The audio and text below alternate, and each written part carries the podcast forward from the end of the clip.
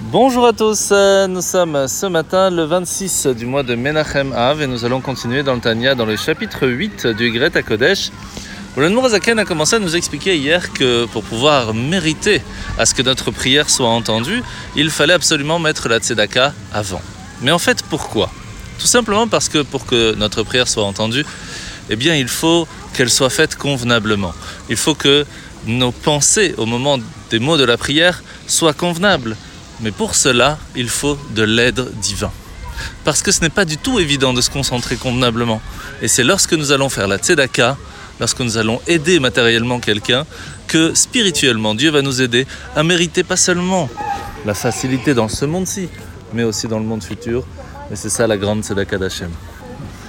Passons maintenant aux mitzvot de ce matin. Nous avons deux mitzvot très intéressantes. La première, c'est la 162 et 325, l'interdiction de travailler pendant le jour de Shavuot, et 163 et 326, l'interdiction de travailler pendant Rosh Hashanah. La paracha de la semaine, parachat Ré, où Moshe va nous rappeler une chose très importante, c'est que Hachem nous a choisis pour être le peuple juif et de nous distinguer des autres peuples. Et comment? En faisant attention à la cache-route, à manger cachère. Hachem nous demande de se rappeler que pour nous, chaque juif, c'est comme son enfant unique. Et c'est pour cela qu'il nous demande de faire attention à nous parce qu'il nous aime énormément, et ce, par cette différence. Bonne journée à tous et à demain.